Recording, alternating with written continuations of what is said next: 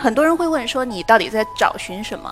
事实上，你让我说我在找寻什么，我觉得我在逃离什么？我在逃离一种我不想要的生活，我不想要的工作，我不想要的状态。但是当你逃无可逃的时候，你必须要找一个出路。于是我就开始思考，我到底一个人能做什么？完全属于我自己的事情，我能够一个人关在小黑屋里面完成的一件事情。这个时候，我觉得安全了。我觉得我有了盔甲，我也有了堡垒，我可以继续往前走。我觉得这个是安全感。今天非常高兴能够来到这里，其实我心里面是很忐忑的，因为我觉得我是一个非常普通的人。呃，在我小的时候，原本是一个所谓根红苗正的孩子，大学在人大学中文，然后毕业之后去了银行工作，大概工作了两年就离职了，然后去英国念了纪实摄影，就这样逃了两年，然后再回到。最后顶不住压力，回到了回到了上海，在上海工作，又在上海工作了两年。二零一一年，我一年之间辞职了五次。很多人会问说，你到底在找寻什么？事实上，你让我说我在找寻什么，我觉得我在那个状态下不是在找寻什么，我是在逃离什么？我在逃离一种我不想要的生活，我不想要的工作，我不想要的状态。但是当你逃无可逃的时候，你必须要找一个出路，你必须要想，那我到底能做什么？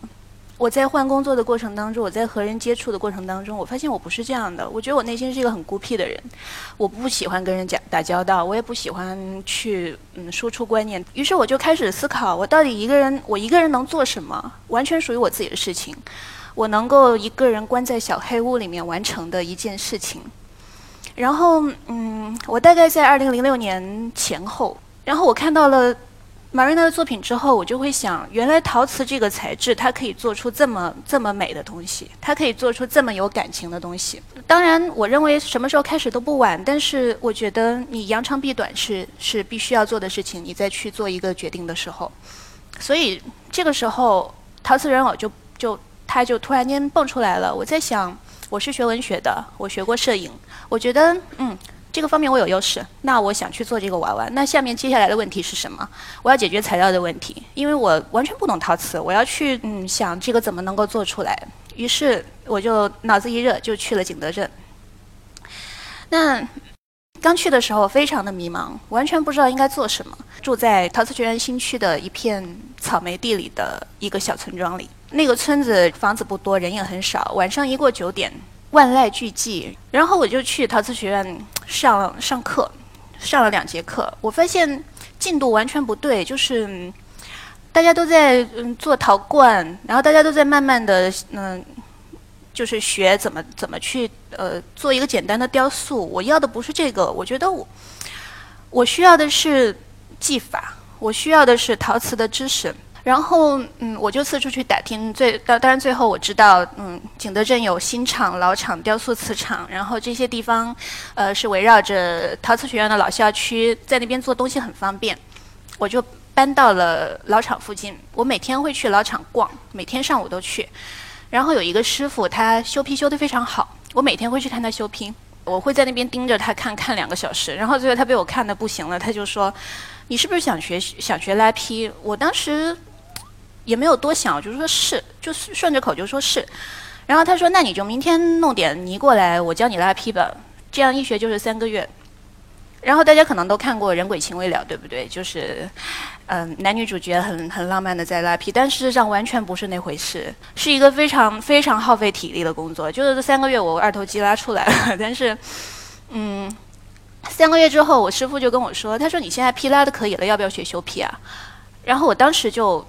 突然间就醒过来了。我说：“我不是来学拉坯的，我不是来做一个做一个工匠，我是来做娃娃的。我有我自己想做的东西。”于是我就租了租了工作室。当然，第一个工作室非常的简陋，然后嗯，会有很多奇怪的小动物出没。然后刚开始的时候会吓哭，然后后来也习惯了。于是就开始做。刚开始的时候就是什么什么都不懂，然后就去嗯上网看呐，然后呃人体人体结构买书看呐，伯格曼的那那本书啊，然后又去问师傅，但是师傅说，哎，这个东西太麻烦了，你你这个你是完全不懂陶瓷，你才会想这个来做陶瓷。但后来我就想，如果说没有人愿意做的话，那我是不是可以动手试一试，捏一下？然后我就去，我就找到了这个材料，这个材料叫做精雕硬油料。是一个比较非常便宜的材料。然后这个是雕的一个原模，这个是最早的原模。过了十十十一二天，我就把原模给雕出来了。因为基本上是一个不眠不休的状态在雕东西。我觉得我非常幸运，我经过了非常多的工作之后，我找到了能够让我再进入这种状态的事情，所以我非常的快乐。后来我就把这个原模拿去给师傅，我说你帮我翻一下模。然后师傅就说，师傅非常吃惊，他说这个是你做的吗？你两周做出来的？我说对。他的态度立刻就转变了。这里我再想说一点，就是很多人都说事情很难做，很多很多年轻人都说为什么别人不愿意帮我？我想说的是，别人不是不愿意帮你，是你是你不够努力。别人觉得，如果你自己都不努力的话，为什么要帮你？而当你当你真的在非常认真的做事情，你只想把事情做好的时候，所有人都会来帮你。我觉得这是我自己的切身体会。当天我就把它送去烧。师傅跟我说：“他说你明天明天下午三点钟过来取。”第二天我两点钟就到了。我到的时候窑已经开了。可能大家不不太了解，又开窑是不能整个马上打开的，因为里面那个窑窑的温度它要慢慢的降下来。呃，可能它在那个八九百度的时候，你全部打开的话，整窑全部会炸掉的。所以你就要慢慢的等，就一点一点打开。然后我就在旁边等着，我就就是心急如焚的在那边等。然后那个窑慢慢慢慢打开，就每每每过一段时间它就打开一点点。然后后来那个窑就可以，我的手可以伸进去了，因为我就放在外面，我就摸到了我的娃娃的一条腿，那个零件就躺在那里，然后它非就温度还很高，然后你的手碰到它的时候，你感觉它滚动了一下，然后还有点烫，就当时。就是那个心情，我很难描述。我觉得我如果说太多的话，我会哭。然后我当时就在那边哭，就是潸然泪下，痛哭流涕。然后师傅就说：“你是不是烫伤了？”我说：“没有，没有。”我说：“我就是特别特别开心。”然后就把我就把我我就把零件带回工作室，然后一晚上就把它画出来了。这个是我人生当中做的第一只人偶，他我觉得这些人偶对我意义非常重大，因为我。画完他的当天晚上已经，我记得已经十二点多了。然后他躺在那里，就是我觉得他的眼神在看我，你知道吗？就是那种那种感觉，你遭受的所有的委屈也好，什么也好，呃，或者呃，朋友啊、家人呐，就身边的人呢，对你的不理解也好，但你你现在得到了这样一件东西，它好像是一个里程碑，你可以你可以告诉你自己，我安全了，就是。你突然间获得一种安全感，那我今其实我今天唯一想说的一个问题就是安全感，就是这是我唯一想要输出的一个一个观念。很多人都会来说，我好羡慕你，嗯，或者说谢谢你选择了不一样的人生。我想，嗯，不用谢，这是我自己的人生，我没法跟你分享。我觉得这种这种论调是我我听到之后我会非常难过，因为我觉得你还那么年轻，甚至很多很多很多年轻人比我还要比我小很多很多，他们他们用这种口吻跟我说话，我会觉得非常难过，因为我觉得就是一副放弃了自己人生的口吻。为什么要放弃自己人生？因为因为他觉得不安全。我始终认为人是精神的动物，人不是物质的动物。如果说大家都在物质物质层面扩张，不停的扩张。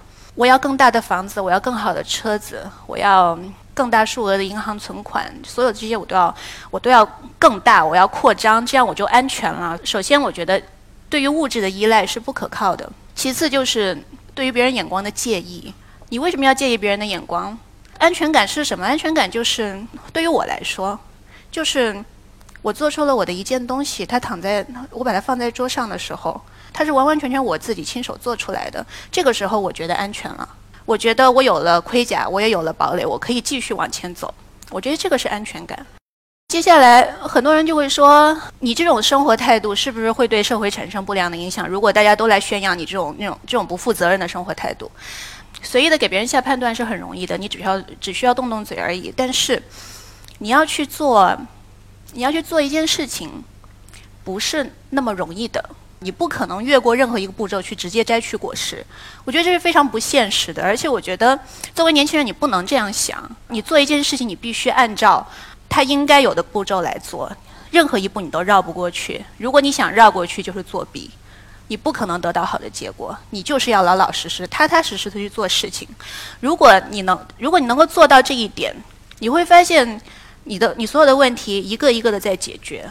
你所有你人生的问题也迎刃而解。你你能够承担起家庭的责任，很快也能承担起社会的责任，而而且你不会在别人身上浪费浪费口舌和时间，这是我自己的切身体会。很多人就会说，那你怎么谋生啊？你又不卖，你又说你要坚持你自己的东西。对，很多人来找我说，我们把娃娃量产吧，你做的很漂亮，我们来量产。但我想说，娃娃就是人偶，对我来说，我始终把它看成我的作品。我我不想在作品上做任何妥协，而我觉得它是艺术品也好，它是奢侈品也好，这个怎么定义没有关系。但是对我来说，它是我的作品，而它现在处在一个不完美的阶段，而我。觉得一对待作品认真真正的就正确的态度就是，不管是什么，你要把灵魂分给他。如果说你把它做成商品的话，你有那么多灵魂分给你的商品吗？所以我觉得这是我绝对不会去做的事情。但是我也要考虑到生计的问题，所以我注册了两个品牌，一个是，一个是首饰的品牌，另外一个是日用器的品牌。我觉得在未嗯在将来这这两个品牌可以支持我。继续去做更好的人偶。要讲的就是这些，就跟大家分享这些，谢谢。